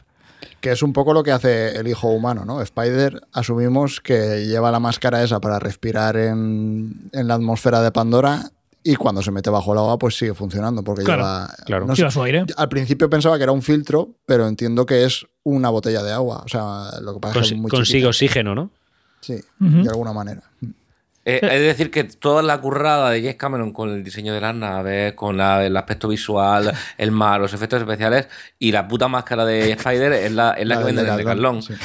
Quiero decir, no- Le falta el tubito no- arriba. No lo ha elaborado ni un poco, tío. No. Pero, Se pero quedaron ¿qué, qué le falta? ¿Qué le falta a la máscara esa? Ya, es No que que le falte, no, no. O sea, es que le falta un 127, no le falta nada, es un coche, tiene James Cameron, fan number one. Es que esa, esa máscara me parece súper, su- no sé, súper práctica. Es decir, ya está cristal, es que no hace falta más. Ya.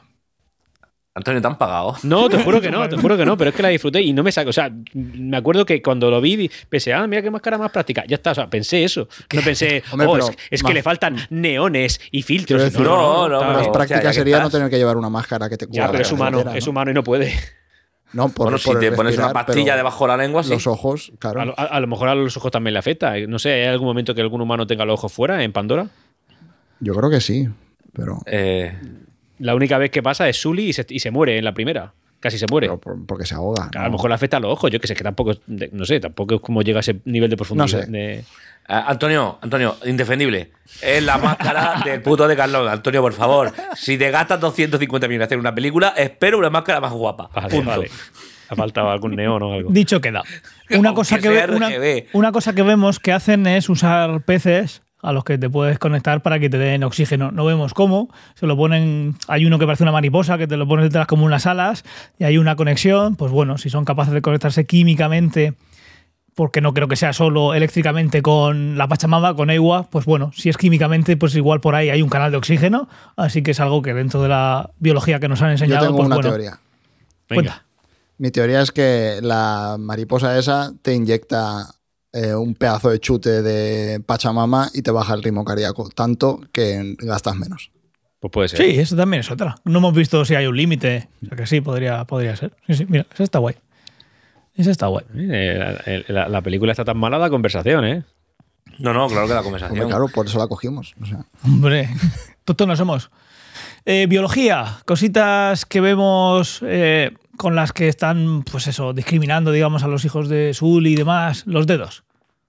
Tienen cuatro dedos. Cuatro dedos. los Navi y eh, Sully pues tiene cinco. Entonces eso es algo que se parece que es un, ser- es un gen dominante, ¿no? No sé cómo se diría. Eso nunca llega a El escucharlo. tema del racismo había que Ah, meterlo. Y entonces, no veo claro, otra, ¿eh? No veo otra que esa. Quiero decir, ¿qué diferencia en términos de, de funcionalidad de una Ya- mano? Ya, que haces un avatar o haces un Navi que se ha creado de manera artificial, pues ponle los cuatro dedos, no le pongas cinco. Pero que encima, además, bueno, pero esos son ya los hijos de una vez que ya es el. que le está pero transfiriendo. Sully su- tiene cinco dedos, ¿no? Sí. Claro. Sully Pero tiene los cinco, pero los cinco- los hijos que tiene con la, con la Germu tienen cuatro, exacto, tienen cinco, Tienen en vez cinco. de cuatro. Claro, que los demás pero, tienen cuatro. pero si tú has creado un, un Navi, ¿no? Un Navi artificial con cuatro, con cinco dedos, que es capaz de transmitir genéticamente los cinco dedos, pues coño, hazlo bien, a uno con cuatro. Sí, sí, no, si lo que decía Ángel es simplemente que el gen este que controle que tienes cinco o cuatro, pues es dominante el que tiene cinco. Sí, está claro. no es solo el único racismo, entre comillas, que vemos. Luego están siempre, pues, los, los chavales. Son muy ver, crueles. La, Esto se ve madre, toda la la película. mujer de Jake vota a Vox, quiero decir. O sea, ella al principio de la película aparece el Mena y dice que no quiere al Mena con sus hijos, que nunca va a pertenecer a la tribu. Hostia, ese va a ser el título de Hombre, y luego está a punto de matarlo incluso, quiero decir. O sea, y está feo, porque yo pensaba, o sea, al principio ella es una facha de cuidado. No quiere al hijo porque es blanco. Entonces se van al clan del arrecife y les hacen la bulería a ellos. Hombre, O sea, obviamente. Porque claro, también... La cola es una basura. ¿Qué con porque esto? su cola es una mierda. sí, Exacto. sí. Entonces ¿Cómo yo se dije, nada con ah, esto? bueno, aquí ella aprenderá algo. O sea, esto es un Ya. mensaje que nos está dando James Cameron. Veremos cómo el personaje crece. Sí. Todo esto, claro, luego me di cuenta Eso, de que era James en la versión extendida. Es- eso, es el, eso es el resquemor por enterarte que Zoe se llama Saldaña y no Saldana. Sí, también. ¿Qué te has enterado hoy? Eh, no, me enteré cuando vi la película, que lo pusieron en los créditos. Em, pero sí, ya no sé lo que estaba diciendo. De ah, nada. sí, Que no, que no crece. que no crece como personaje, ya está. Entonces sí. Ya está, eso. sí que no tiene más. Sí, No pero aquí, más. aquí es más un personaje secundario. En la primera tiene mucha, mucho más peso. Aquí podría faltar. Eh, Bueno, más o menos como todos los personajes, salvo dos o tres. No, hombre. Sully no. Y, y el malo tampoco. Esos son Pues eso, importantes. ahí van dos. Coño, los hijos, Sonia, prácticamente todos tienen un papel relativamente importante en la historia. Sí, la hija pequeña la encadenan ocho veces. No, no, la hija Sí, pequeña la, la pobre no. dice, ¿otra vez? La hija- sí, es verdad. Ella, Eso sí es verdad. Quitando la hija pequeña, el resto sí que tienen papeles relativamente importantes. Y luego también eh, eh, la, la- la nueva raza de navis que hay está la de la del arrecife. Pues eso también. eh, no sé, en fin. O sea, la cantidad de personajes que tiene esta película que los quitas y no pasa nada. Sí. Sí. El biólogo. Y, y la cantidad de, de clichés, tío. O sea. De clichés. eh, Es decir, bueno, Sí. ahora entramos en temas de clichés, porque hay varios que dicen, Buah, eh, tengo una pregunta al respecto de, de- de, mm, un poco de guiones eh, que yo no entendí. Esta- esta pre- la- el resto no serán, pero esta pregunta es honesta. Eh, no entiendo el papel de Spider una vez que ha sido atrapado ah, por los. Por los, ¿Por los eh, militares? por los Hombre. militares. Es decir, eh, de repente Spider es, es su colega. Les No. enseña a, a- a- les enseña a montarse en los pajaricos. no, yo creo tener respuesta a eso. A ver, Spider eh, aporta ese- esa parte humana al malo para que pueda empatizar un poco el malo y pueda entender también sus motivos y, y qué le mueve. Spider es Y el se hijo. revela hasta que no empiezan a matar gente o casi matar gente. Claro, no, luego no- se revela. no- no dice nada. Y luego al final hace una cosa que, que- que es muy trascendente para que Avatar pueda seguir continuando. Mi teoría es que Spider va a ser el malo en la 3 o en la 4 y el malo se va a volver bueno. Eso, eso veo yo, que Spider va a anotar ahí, yo pienso y yo. mi otra que- teoría es que Spider y la hija de Sigourney Weaver son hermanos y es un rip-off de Star Wars de Leia y Han Solo. Sonia, Pues también O sea, cuadra. de, de Le- de Leia y, Porque perro, Spider por también tendrá la fuerza y de Skywalker, sí. con el planeta. Yo estoy convencido que, que en algún avatar del futuro va a haber una mezcla de humano y Navi. Tiene que haberlo.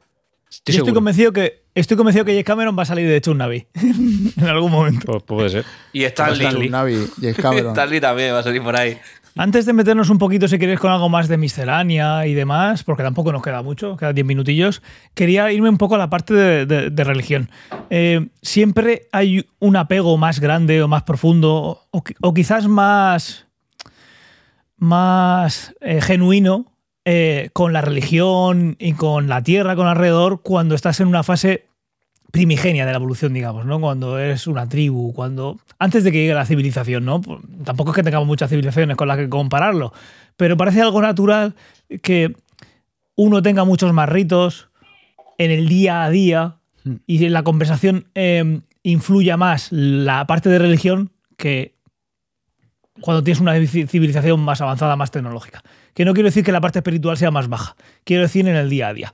Esto se ve mucho en la parte de los Navi, sin embargo, la parte de los demonios, pues van a lo que van. Tienen su tecnología, tienen sus cosas y tienen un motivo que nada tiene que ver con ese apego por los demás y que realmente hasta se pelean entre ellos. Digamos que es el ego llevado al extremo, que es como vemos en los humanos, pues muchísimo tiempo. Aquí se ve muchísimo, pero que creo que van un poquito más, más allá todavía aquí con la, con la hija de Sigourney Weaver. No nos explica mucho, y esto ya igual lo explican en media servilleta para el siguiente, En Avatar 5. pero nos dicen que realmente no saben de dónde sale, ¿no?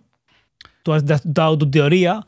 Eh, como lo plantean en la película, o como yo creo que me lo plantean a mí, es eh, que podría llegar a ser hijo de Iwa. Sí, a ver, yo entiendo que eso es lo que dejan caer. De Es que el planteamiento que hacen. Weaver no se acostó con nadie y de- se quedó Exactamente. O sea, Una inmaculada concepción y por eso vemos que tiene esa sensibilidad extrema hasta el punto de que si se conecta con el S, pues le da un jamacuco. La Porque al final, digamos que ¿no? no es Dios, sino es Jesucristo. No es Eiwa, sino es algo que tiene que. eh, en, en Pandora tiene que convivir con esa limitación sí, de, la, de, su, el de su avatar- fisionomía. Es el avatar del planeta. en Exactamente. modo, el campeón Exactamente. del planeta, por así decirlo. sí. Se va viendo como ella pues tiene esas dudas, tiene esa conexión con la tierra y siente el dolor, digamos, de todas las especies y lo que está pasando hasta el punto de tener un peso sobre sus hombros muy grande. Eso es algo que podemos decir que también le pasa a Greta Thunberg, ¿no? Que tiene ese peso de, la conciencia de todo lo que está pasando en el mundo sobre ella. Esto fuera de bromas. Creo que es como nos lo quieren plantear. Puede ser que luego sea algo mucho más mundano, como lo que comentaba Fernando. Pues posiblemente sí. Yo pienso que sería una cagada, así que por favor, James Cameron, que sé que nos escuchas, no hagas eso. Si te quieres poner lo espiritual, hazlo bien y no de repente que sea pues Leia y Luke o algo así. ¿Vosotros cómo veis esta parte tan de, de ese personaje, esa conexión? Antes de, antes de la- solo, solo por aclarar, porque yo no recuerdo. ¿Qué pasaba con la madre en la primera? Porque no me acuerdo si vivía, si Se moría, muere. si, mor- si se muere, de dónde nace entonces. Esta es la duda que estamos planteando. Nace Del de su avatar. avatar. ¿Estaba preñada? De su avatar inmaculado. No ha ido nada. Bueno, que no sé, Pero igual. vamos, si no se ha muerto. Como Pero que a- lo mejor-. Es que, es que estamos suponiendo mucho también. No a lo lo mejor entiendo. simplemente es otro avatar pequeño al que le ha transferido la conciencia de la propia Sigourney Weaver, o sea, de la propia científica. No, eso lo dice, eso lo dice Turuk Makto, que no Por lo que te vino. dicen en la peli es, ella es la hija del avatar de Sigourney Weaver. Claro, Eso lo que- Eso es lo que te cuentan en la peli. Hombre, habrá tenido un parto, habrán tenido que sacarla, no creo que haya Claro, salido como... Oye, coño, a lo mejor es un nave artificial al que le han transferido otra conciencia. Bueno, La yo te ella. digo lo que dicen en la peli. Pero es lo que dicen en la película. es que es la hija del avatar de tal. Pero O has visto Fernando, ¿qué más da lo que dicen en la peli? Habéis- ¿Qué más da lo que dicen en la películas, A ver qué dice una cosa y después otra. Es decir, eso al final tendrá sentido, estoy seguro, porque aquí están cerrando cada parte de, de- ca- cada historia que abren la cierran. Y de momento eso a mí me gusta. Pero si no hay una, solo hay una historia, los Navi contra los humanos y no se ha cerrado. No, hay, coño, hay muchas pequeñas historias dentro y muchas No. cosas que pasan. Coño, una película de tres horas, si no hubieran más cosas, suicídate. Es que no lo hemos hablado, es una hora entera de documental de, de- ¿cómo se llama? De, Sí, le faltaba. la le faltaba la voz de. ¿Cómo, cómo se llama? El, Attenborough. El, el David Attenborough le faltaba la voz de David Attenborough. es del-. Mirad ¿Cómo se llama? Del, del tenemos. hemisferi. Del hemisferi. Eso del hemisferi tiene que quedar. Que Que te flipas. ¿Qué más querías comentar? Tenemos. ¡Buah! Tenemos siete minutos. Eh, no, a ver, lo de la religión yo creo que va ¿Cómo por ahí, veis? pero yo qué sé, es que a saber, probablemente va a salir el Cameron. Puede dar un volantazo, Es sí. que no sé. Pero bueno, esa parte me parece guay. Que, que, que pueda ser llegado a un punto, si ese personaje puede ir creciendo y sabiendo quién es realmente, podría llegar a ser la voz de Iwa, que es lo que tú dices, ese avatar de, de Iwa. Y eso creo que está, estaría guay. Se va a ver venir, pero bueno, entre eso y que sea alguna historia. Pero sí, lo que dicen en la peli es eso: que, que- que no saben dónde vino, que salió del avatar de, de Sigourney Weaver. Eso es como ratoncito Pérez, es lo que le cuentan a los niños. Luego ya la historia será más profunda. Eh, Es, es lo que el narrador nos está contando a nosotros, Antonio. Joder. Claro. Eh, Rick Jaffa, uno de los guionistas de Avatar, El sentido del agua, aseguró. Espera, espera, espera. ¿Hay ¿Tiene más? guionistas? ¿Hay más de un guionista? ¿No, ¿No es solo James Cameron? No, no, existe Madre Rick. Jaffa. Es que yo Sí, creo que eso seguro. es, es un nickname. ese ese arroba A ver, Jim le- Jaffa. Es una multicuenta de James Cameron. Exi- al empezó a existir. Si te pones a mirar su historia, solo nace desde que se creó el concepto de Avatar. Antes no existía. Eh, eh, el seudónimo de James Cameron, uno de los guionistas de Avatar, El sentido del agua, aseguró que no le sonaba ver a. a- eh, bueno, voy a- al tema. Aclara que es un misterio. Rick Jaffa compartió que había dejado la plantada la semilla en el argumento de Avatar, El sentido del agua, para que sugieran estas preguntas. Queremos que la gente hable y piense sobre estas cosas. Definitivamente estamos. existe la sensación de que Kiri está innegablemente profundamente conectada con Ewa de la forma en la que estaba con Grace. Y, he Sí, leído sí. el párrafo que no quería leer porque lo que quería decir es que el tipo empezó a decir que es como un Jesucristo. Fíjate, Y, la- que- y otra guionista le interrumpió. Si es que tan simple. Es que no es. O sea, es que es bastante evidente. Es como cuando Zack Snyder ponía a Superman flotando y era como Sí. ver a Jesús. A mí O me sea, han creado hype, yo ya quiero está ver a ese tercera. nivel. O sea, no. Visualmente Pues, es eso. Espérate 10 años, sí, es eso. Yo tengo Bien. hype. Dice, yo quiero haber tercera. hablado de ella específicamente como un Jesús Navi, pero Amanda Silver, que supongo que será su jefa, le interrumpió. Y le dijo, no, no, que es un Dijo, misterio. calla, no hagas un leak. no hagas leaks. Tienen mi dinero Muy bien. Pues en este tiempo, y acabo de, de recordar que no hemos pensado en qué película vamos a ver a continuación, quiero que cada uno diga si le ha gustado o no. Pero no hemos hablado de lo más importante. Hostia. Eh, quiero decir, entramos ahí porque hay que cortar, ¿de acuerdo? Pero para mí, hablar del guion es importante. ¿De ¿De qué? qué? Es decir, del guion. Ya hemos terminado de hablar del guion. No Siguiente tiene, no tema. tiene guion. ¿Has visto qué rápido ha sido este tema? Yo, yo es que, que, en serio, me, me- me En nuestra un opinión poco podemos hablar del guion. Antonio, un poco, vamos a ver. No podéis decir que una película de tres horas que te tiene tres horas pendiente de la película no tiene guion. No podéis. Hombre, que no. Entonces, voy a dar mi que no. Es que una lámpara de lava me tiene tres horas mirándola sin ningún guion. Ya, ya. O sea, y- Pues, igual que ver sí un acuario, puedo estar una hora y media Pues- viendo un acuario sin ningún Bueno, guion. pues, pues no Antonio, el micrófono es tuyo. En cualquier Mira, caso, Antonio, el, por- micrófono, por- el micrófono es mío. Entonces, eh, para mí la película es un 8 o un 4,6 sobre 5, lo que vosotros queráis. En la película me tuvo todo el tiempo enganchado. 4,6 sobre 5 es un 9. Es 8,2. 4,6 creo que ha dicho.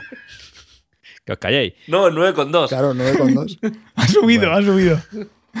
Pues un 4 sobre 5. Dicho eso, Es un que- 8. macho, tío, si es que me sacáis de todo. La, la película en general está súper bien. Sí, es muy comercial. Quizá no sea muy técnica, ni muy purista, ni, ni lo que os gusta a vosotros, que sois muy profesionales de esto. Y es verdad, es decir, no lo digo con correcto. Digo que soy gente conocedora. Yo soy un poco más mundano. No, no, no, no, en absoluto, en absoluto. Yo soy más mundano, lo, lo sabéis. Es decir, yo no estoy tan, tan puesto ni tengo un est- estudio científico, aunque me guste la ciencia ficción. Dicho eso, la película es una película excelente, excelente, en general. No me gusta el guion, es que la máscara no sé qué, es que. Nada, nada, esas son minucias, porque la película consigue tres horas que de mi concentración más absoluta, cuando generalmente ninguna película de esa duración lo va a conseguir. Todo el rato te mantiene tenso. Todo el, ma- todo el Y rato sin te- ver la 2,2X. Ojo, no, viendo- Exactamente. No, toda la película está en tensión, toda la película estás pendiente de lo que pasa, toda la película pasan cosas emocionantes. Hay momentos en los que hay acción, hay momentos en los que hay recreo de, oh, mira, recrearos con las imágenes que somos capaces de crear, que tiene un meritazo del copón. Es decir, vosotros mismos lo habéis halagado, es decir, la- las escenas del mar, lo ha dicho Fernando, eh, es que te puedes quedar en bobón ahora viéndolas porque están muy bien hechas. En general la película tiene un motivo muy comercial, está claro. Eh, está claro que, que no intenta ser eh, una, una perfección de Se la suda. ciencia ficción. Claro, no, no- lo prete- es que creo que ni lo pretende. Es decir, nosotros No. estamos intentando pedirle a la película algo que no pretende ser. La película pretende recaudar mucho dando diversión y creo que lo ha hecho perfecto. Esa es mi opinión. Muy bien.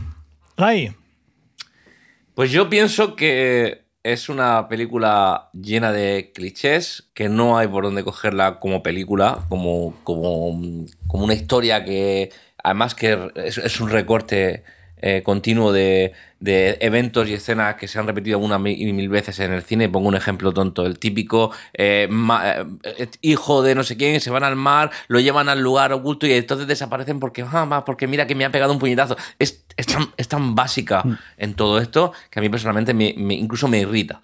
Pero es un espectáculo visual. Eh, es, es una película que da gusto ver solo por el- lo colorido, por las imágenes, por la imposibilidad, como decía Fernando antes, de, distinguir que hay un eh, croma o no hay un croma, si hay CGI o no hay CGI. Es un espectáculo visual. Entonces yo desde aquí reivindico el cine palomitero.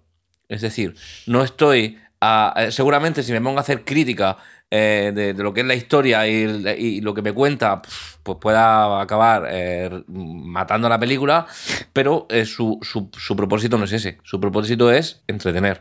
Y es cine palomitero. Entonces, es ese tipo de cine en el que hay que desconectar de la.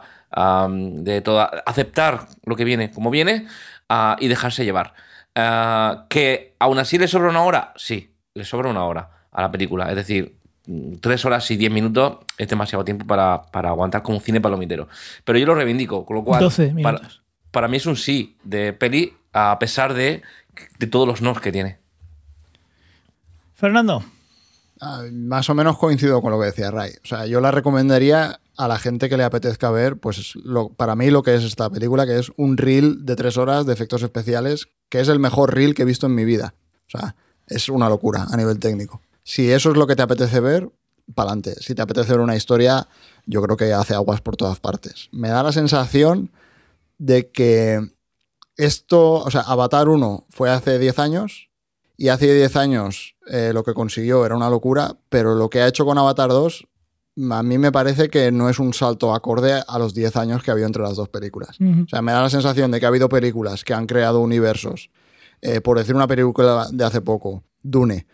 eh, me parece que crea un planeta y lo hace muy bien y a nivel visual es un espectáculo brutal. O sea, aunque no tenga la calidad técnica que tiene esta película, me parece que lo hace muy bien. Y me da la sensación de que el medio en sí de los videojuegos está generando mundos que son igual o más detallados de lo que él ha hecho con Pandora y están contando historias que son infinitamente mejores de lo que él está contando. Entonces, me da la sensación de que lo que debería hacer este hombre es generar videojuegos, no hacer películas, porque, eh, no sé, me da... Me da pena en, cierta, en cierto modo que con lo que ha creado, o sea, con el escenario que ha creado, con todo lo que hay en Pandora, con todas las técnicas que ha desarrollado, eh, todo lo que ha hecho de investigación para hacer escenas bajo el agua en esta película, que es una locura, que no estaba hecho, que se lo ha inventado él, o sea, a base de talonario, pero vamos, que lo han hecho para esta película. Y luego con todo ese escenario te está contando las marionetas que ha puesto para contarte una historia que se queda en nada. O sea, me da lástima en ese sentido. Pero entiendo que la gente que le dé un poco más igual lo que es eh, a nivel argumental y le apetezca ver cosas bonitas, eh, es la película más bonita que hay. O sea, no, es que no, no, no tiene más. Pues sí, lo mío es un mix de todo lo que habéis contado vosotros. Hay varios tipos de cine, no todos los cines tienen que ser iguales y no todos los cines son sesudos. Y este es de ir a no pensar. Es una oportunidad perdida y lo veo así, porque podías ir un poquito más allá. Son tres horas en las que puedes contar más cosas, pero Avatar 1, si sentó un precedente, es no esperes que la segunda te cuente algo. Es que- Si quieres, ven y disfruta. Va a ser un espectáculo visual. Y también pienso que para todo, eh, pienso como Fernando en esta parte, que la, en ese tiempo, o sea, toda la parte eh, técnica y artística que ha evolucionado, eh, podía haberla llevado más allá, quizás, en contarnos cosas diferentes.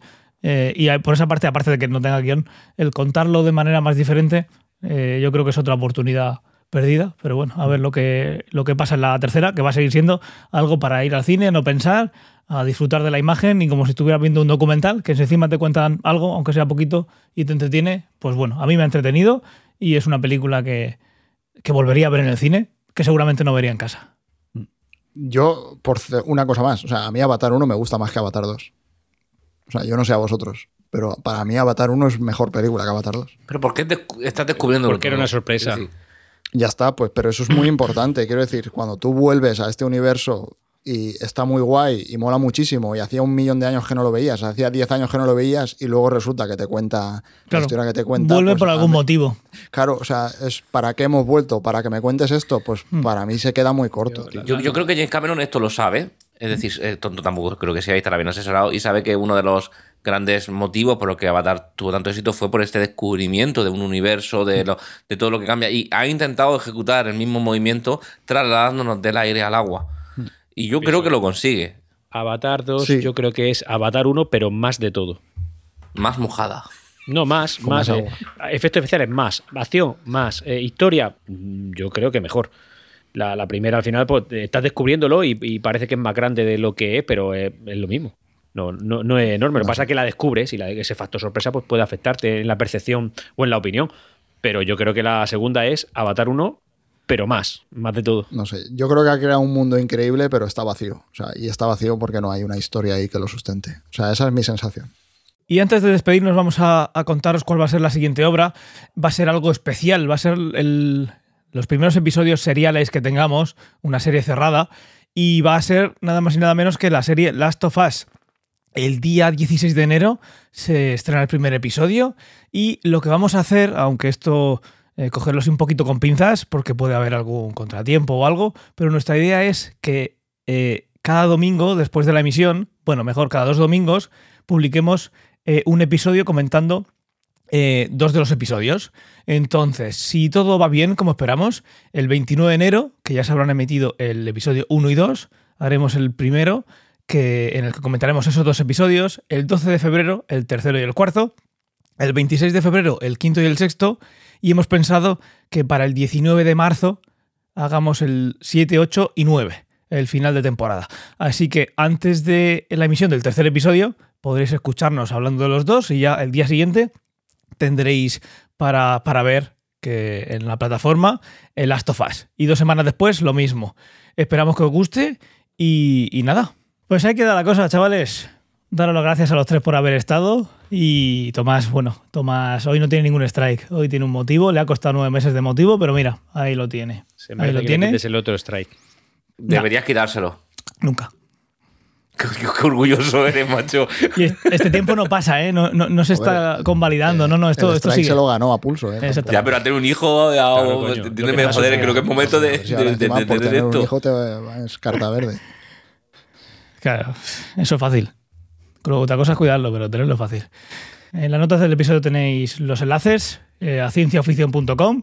Eh, Nos leemos en la comunidad de Telegram, que por fin es una comunidad todo más ordenadito. No os olvidéis de seguirnos, estamos en Telegram, arroba cienciaofición, t.co barra cienciaofición. Ah, queremos más, así que venid. Queremos más, Sobre todo más dinero. Eso. más dinero. Si nos está escuchando alguien que quiera patrocinarse, eh, no le estamos haciendo publicidad al chico que hizo las camisetas y deberíamos hacerle publicidad todas las semanas. Sí, la verdad es que sí. La verdad es que sí. Estoy esperando que nos mande una foto el, el ganador del, del concurso con la camiseta para hacerlo, pero sí. Pero hagámosle publicidad, es que yo no me acuerdo del nombre de la tienda. La empresa se llama Factor RS y están las camisetas ya llegando tanto a nosotros como al ganador del sorteo, así que muchas gracias. Y incluso me contó que tenía alguna cosita y yo, en mente, yo también tengo alguna cosilla para el futuro, pero bueno, ahí lo dejo. Bueno, pero que la gente vaya y se compre ahí cosas. Sí. Y, No eh, tenemos un código de descuento, pero da igual porque ya tienen un precio de puta madre. Correcto, eso es. Pues nada, chavales, tiro del cable ya mismo. Nos vemos en el siguiente. Chao, chao, chao. Chaito. Adiós. Chao.